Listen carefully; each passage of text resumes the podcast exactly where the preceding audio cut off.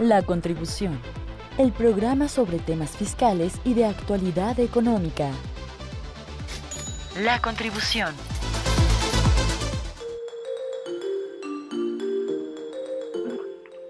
Hola, ¿qué tal? Qué gusto que nos acompañan. Mi nombre es Marcos Castillo Medina, profesor investigador del Departamento de Contaduría, quien nos saluda desde la frecuencia de Radio Universidad. Este es el primer jueves del año y también el primer programa la contribución para este 2021 que inicia. Qué difícil, qué difícil fue el, el 2020. La mayoría pensamos que este 2021 será mejor. Pero mire, si no es mejor, si ya nos adaptamos al 2020, no veo que no podamos adaptarnos para el 2021. Eh, sin embargo, pues bueno, vamos a hablar de temas de actualidad fiscal y económica y nuestro tema el día de hoy son las cosas que no debes de olvidar para un inicio de año exitoso, este 2021, en materia de seguridad social. La contribución se escucha en vivo todos los jueves a la una de la tarde a través del 94.5 de FM en Aguascalientes, por internet en vivo en radio UAA.mx y ahora también nuestro podcast en la plataforma Spotify, estamos como la contribución Radio UAA. Y a nombre del Centro de Ciencias Económicas y Administrativas, agradecemos a Radio UAA la oportunidad de este programa. Fíjese que trascendió en días pasados que de acuerdo con datos del Instituto Mexicano del Seguro Social, el IMSS, a lo largo del 2020 se este, perdieron 646.980 empleos formales, es decir, que están registrados ante el Seguro Social. Se trata esta cifra de la mayor, el mayor número de bajas desde la crisis de 1995. En ese año se perdieron 814 mil puestos de trabajo. No obstante, la cifra arrojada por el INPS quedó por debajo de las estimaciones del Banco de México. Se preveía que para el 2020, por debido a la contingencia, se perdieran entre 700 mil o 850 mil plazas de empleos formales. Al cierre del 2020, el número de trabajadores registrados en el IMSS fue de 19 millones y eso supone un 3.2% menos que los que estaban en 2019 y desde 2009 es nuestra primera cifra negativa, es decir, cada año se aumentaban los puestos de trabajo. Sin embargo, pese a que se estima que las economías del mundo tengan una recuperación del 4%, eh, esto según el Banco Mundial, los expertos en la materia ven complicados ven complicado que este año y se recuperen los empleos que se perdieron en el 2020. Sin embargo, también pese a las condiciones económicas y a las pérdidas de empleo, eh, en este 2021 entran en vigor diversas modificaciones fiscales, eh, laborales, económicas, y el día de hoy vamos a hablar en cuestión de salario, de seguridad social y del tema de pensiones. Y para eso me permito presentar, me permito presentar nuestra invitada. Nuestra invitada el día de hoy es la contadora Adriana Vázquez Segura, quien en su formación es contador público, egresado de la Universidad Autónoma de Aguascalientes, maestra en impuestos, egresada del Instituto Escadia y especialista en seguridad social con 20 años de experiencia en el área, miembro activo del Colegio de Contadores Públicos de Aguascalientes y en específico de la Comisión de Seguridad Social del Colegio de Contadores Públicos de Aguascalientes. Contadora, ¿cómo estás? Bienvenida, feliz año. Hola Marco, buenas tardes, muchísimas gracias. Pues muy bien, muchísimas gracias por la invitación. Este feliz año también y agradecida también por la invitación bueno, que siempre se pregunta uno hasta cuándo se debe de dejar de decir feliz año, pero bueno, este es nuestro primer programa, así que aquí sí aplica. Claro, es el primer programa, se aplica. Contadora, eh, bueno, tenemos muchas cosas que no debemos de olvidar, pero una es que el salario mínimo, al menos de nuestra zona geográfica, cambia. Eh, ¿Qué se debe de actualizar a partir del, del 2021? Sí, Marcos, mira, este, digo, eh, iniciaste con un con comentarios respecto a eh, las cifras que tiene actualmente el Seguro Social en cuanto a los cotizantes, ¿verdad? Cómo han ido fluyendo a partir de 2019 a la fecha. Y derivado de esto quiero retomar el tema porque precisamente eh, en el decreto por el cual se informan eh, los nuevos salarios mínimos para 2021, este, mm, estos incrementos están basados precisamente en esas estadísticas en donde 2020 fue un año que es muy fracturado para todas las organizaciones y si nosotros revisamos las estadísticas de incrementos de 2019 a 2020 hubo un incremento del 20% en el salario mínimo. Obviamente no nos podíamos esperar este, este incremento de una manera igual para 2021. Sin embargo, este, pues eh, tendremos que hacer todas las organizaciones un esfuerzo porque el incremento va de 2020 a 2021 en un 15%, quedando, como tú lo mencionas, en 141.70 el nuevo salario mínimo para eh, todo el país, excepto la zona fronteriza. ¿Qué tenemos que actualizar? Pues obviamente, pues nuestro sistema de nóminas, todos los trabajadores que estaban ubicados en, un salario mínimo de 123.22, pues tendremos que hacer el ajuste ahora a 141.70. Eh, ¿Qué nos va a implicar esto? Bueno, pues implica que eh, nuestras cuotas para el seguro social pues se van a incrementar en un 8%, eh, de acuerdo a los ejercicios que hemos estado haciendo para las distintas este, empresas a las que asesoramos. Y, eh, y pues bueno, o sea, y, mirando hacia adelante, eh, pues es que es un, va a ser un respiro para todos los trabajadores, obviamente, que se encuentran actualmente en una en un trabajo formal, sin embargo, bueno, pues también va a ser un triple esfuerzo para las organizaciones en donde pues en 2021 iniciamos un nuevo ejercicio este, en el cual pues todavía nos ubicamos en una pandemia. Entonces, bien, nuestro salario es 141.70 y eso implica un 15% de aumento en el costo de la nómina, por así decirlo, y aparte me mencionas un 8% en los ejercicios que hacen de la, del costo de la seguridad social. Eh, este cambio del costo de la seguridad social del salario mínimo, ¿se hace automáticamente o lo tienen que hacer los, los patrones?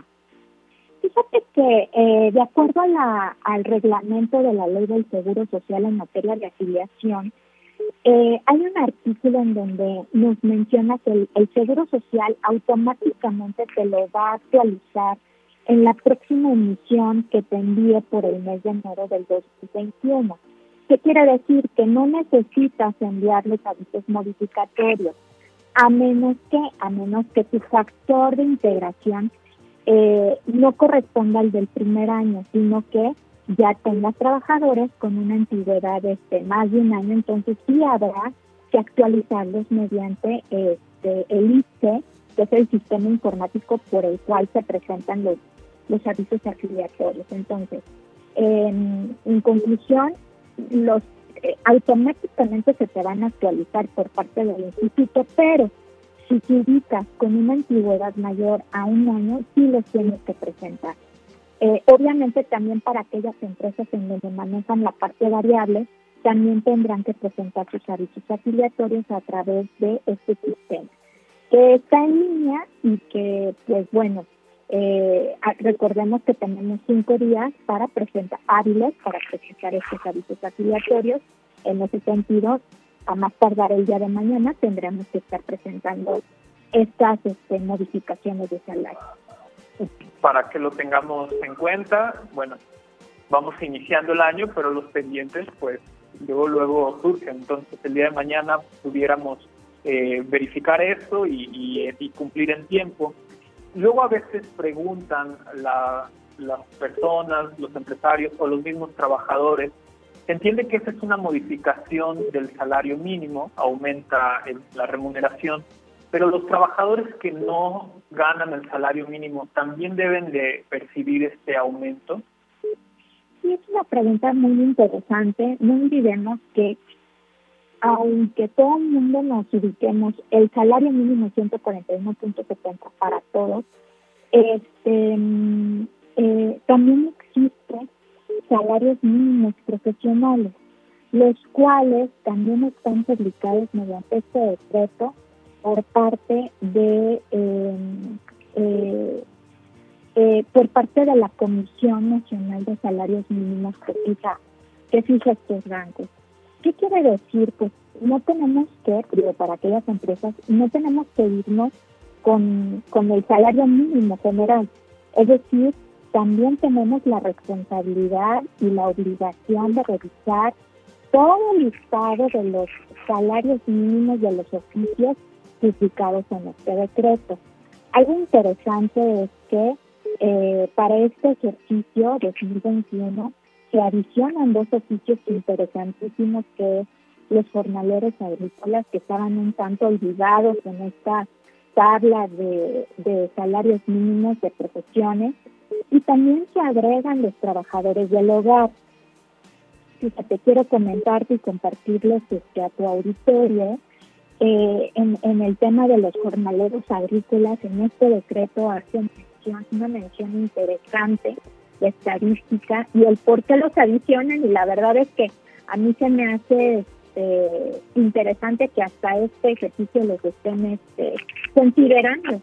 Fíjate, eh, la estadística menciona que más de dos millones de personas que laboran como jornaleros agrícolas representan el 4.2 de la población ocupada en este oficio. Entonces, bueno, pues a partir de este año ya tenemos un mínimo para este oficio que va a ser 160.19. Esto obviamente em, eh, abre un, parteaguas porque eh, normalmente estos trabajadores pues batallan, ¿verdad?, para que les puedan reconocer el salario real, este, tanto en nómina como, como para la seguridad social. Entonces, con, este, con, esta publicación de este oficio me parece que eh, es importante que todas las empresas agrícolas consideren eh, la inclusión de este, de este salario, no en el mínimo, sino como lo marca eh, la tabla de estos este, salarios profesionales. Y bueno, lo que ya de, lo que ya nos esperábamos, ¿no? Es que a, raíz de la reforma que estudió con todos los trabajadores del hogar, pues ya ya tenemos este el dato que es 154.03 como salario mínimo para este tipo de oficios y o profesiones. Entonces, bueno, aquí los tips, la recomendación hasta ahora es revisar los incrementos del salario en el, Seguro Social por el aumento del salario mínimo y ver si, por ejemplo, yo tengo nómina del campo, no lo puedo registrar con el 141.70 pesos, sino tengo que observar el salario mínimo profesional y lo mismo sucede para las eh, trabajadoras del hogar. Es decir, son las incorporaciones más los que ya estaban, ¿no? Más los que ya estaban, que suman 71 sitios en la tabla y que, y que nos merece el que lo revisemos antes de que cerremos la nómina este viernes. Si tenemos, si caemos en algunos de los oficios en nuestras empresas, pues obviamente lo tenemos que considerar el nuevo salario que se menciona en esa tabla. También hay recomendaciones para la declaración anual de la prima de riesgos de trabajo. ¿Qué debemos de hacer también en ese aspecto? Sí, Marcos, pues recordemos que el plazo para presentar esta declaración es el 28 de febrero de 2021. Sin embargo, eh, pues bueno, no lo podemos dejar a cinco días antes de que, de el plazo. Es necesario eh, tomar una conciencia y responsabilidad respecto a la información que vamos a plasmar en dicha declaración, porque recordemos que esta declaración me va a dar el porcentaje con el cual voy a cotizar en el seguro de riesgos de trabajo. Entonces, eh, pues bueno, eh, eh, una de las obligaciones patronales es llevar una relación detallada de todos mis riesgos de trabajo ocurridos en el ejercicio anterior.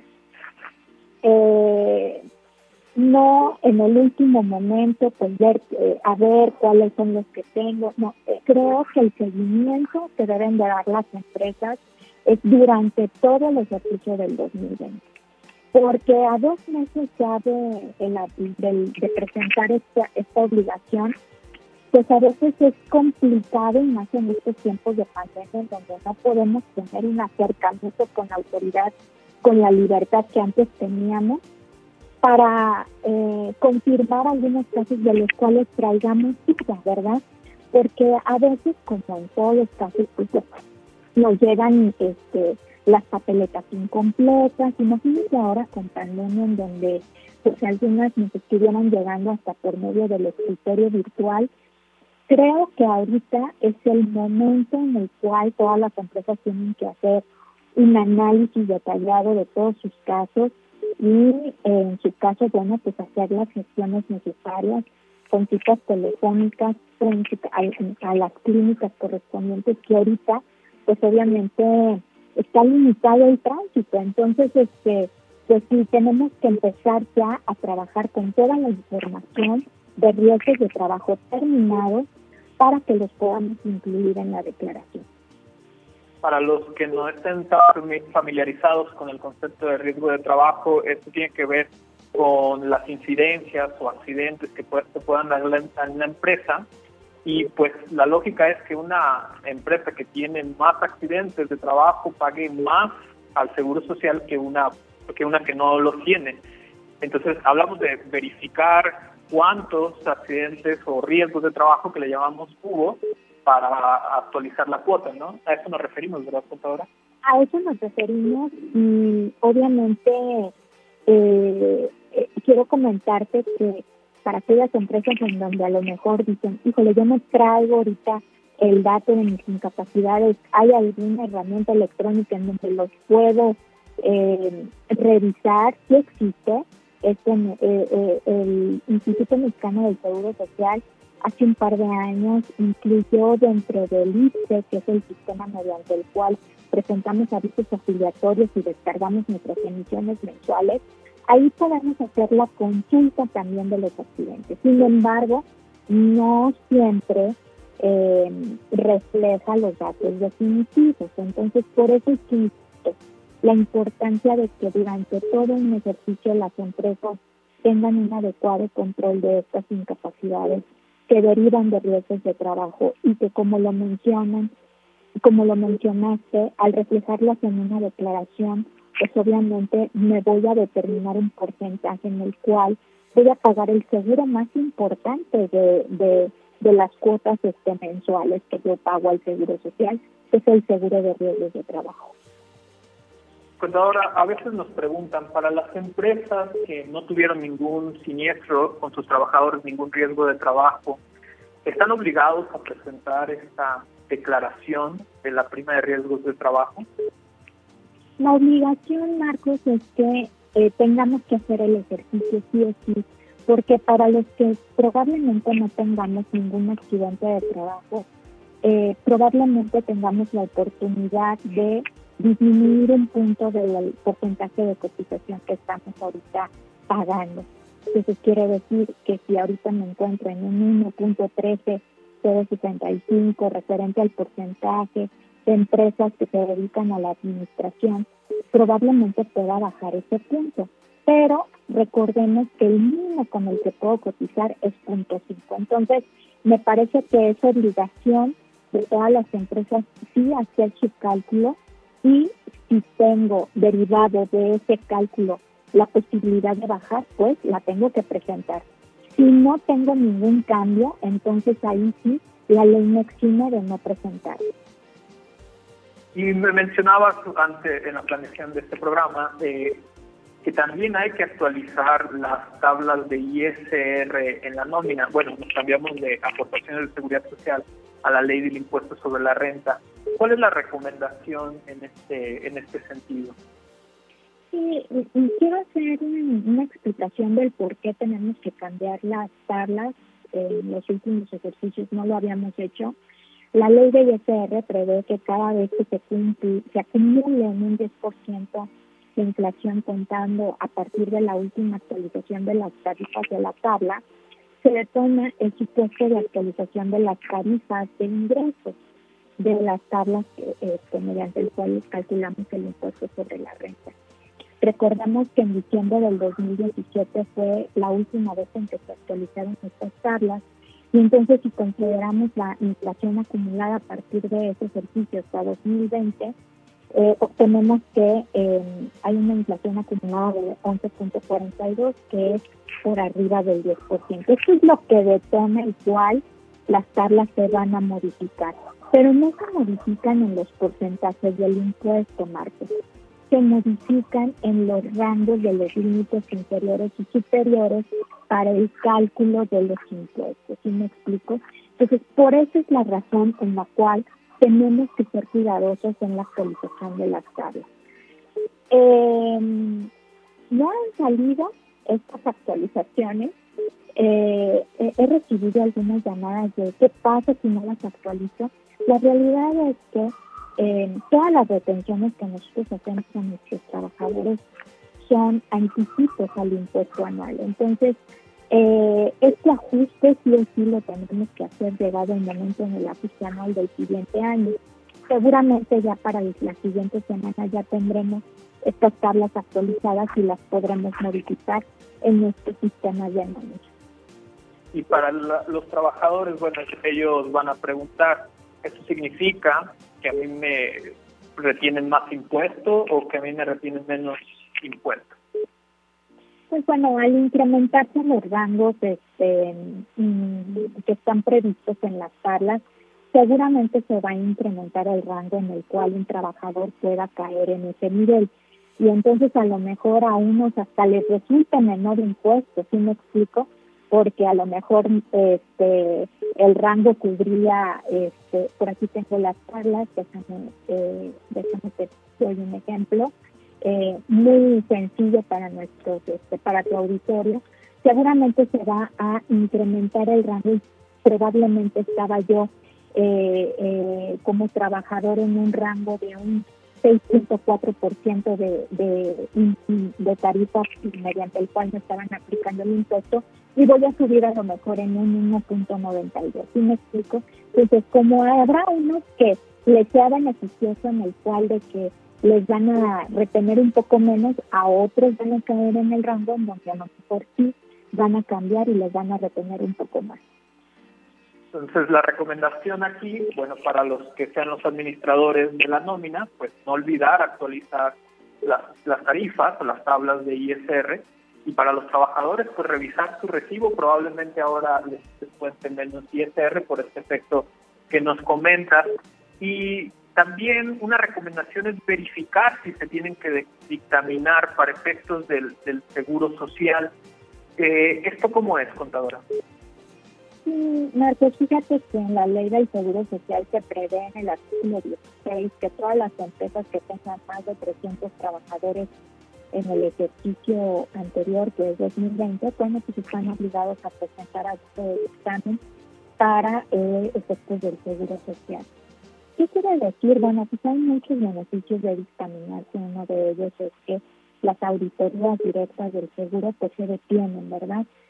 Hoy con, con un año tan fracturado en el cual las organizaciones tuvieron que implementar eh, procedimientos en masivos de bajas, procedimientos de disminución de base de cotización, me parece que es importante que también tengan en cuenta que revisen si están obligados a dictaminarse eh, no lo vean como eh, una carga pesada de cumplimiento, sino lo vean como una alternativa para el cual puedan este, tener eh, la opinión de un contador público certificado que les valide que los procedimientos que siguieron en ese año los hicieron conforme a la norma.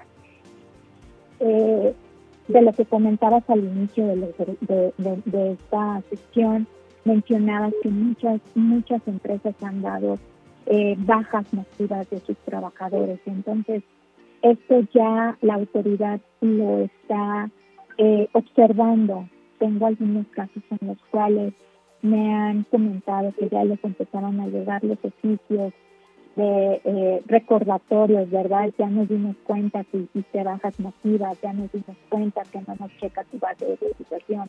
Entonces me parece que el dictamen pudiera ser una buena alternativa para esas empresas que este, tuvieron este tipo de procedimientos, pues se derivaron pues, eh, básicamente de, de, toda la pandemia que se vivió y que pues bueno, muchos tuvieron que eh, desgraciadamente eh, disminuir plantilla o cambiar bases de, aportación, pues bueno, este, me parece que sí es eh, necesario que las empresas revisen si están obligadas para dictaminar y si no están obligadas, también pueden optar por dictaminarse. Eh, más que un cumplimiento tedioso del dictamen, véanlo como una oportunidad de que un contador público les pueda dar eh, este, un informe eh, bajo la norma de eh, que su empresa está alineada a la norma. Contadora, pues desafortunadamente se nos acabó el tiempo del programa. Bueno, aquí ya tienen los radioescuchas algunas de las recomendaciones para un inicio de año exitoso este 2021 en materia de seguridad laboral y nómina, pero si alguien quiere ponerse en contacto contigo, ¿a través de qué medios puede hacerlo? Sí, este martes pues puedo dejar eh, mi correo electrónico contadora.vázquez2018.com también este, voy a dejarte aquí eh, mi número de teléfono para a todos aquellos radioescuchas que necesiten este, consultar algo o que quieran eh, que les podamos este, asesorar en el tema con mucho gusto. Muchas gracias, contadora, y pues muchas gracias por acompañarnos en, en esta misión.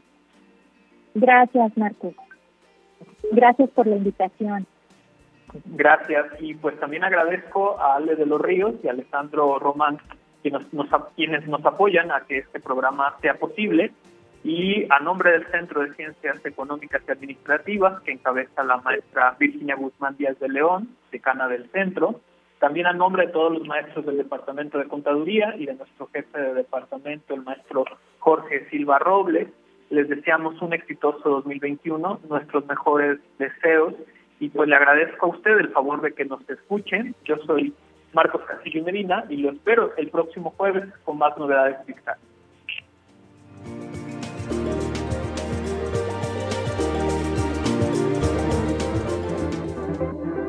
El programa en el que te decimos cómo te afectan los impuestos y las reformas fiscales. Escúchanos en la siguiente emisión. La contribución. Teléfonos 910 7455 y 910 7459. Radio Universidad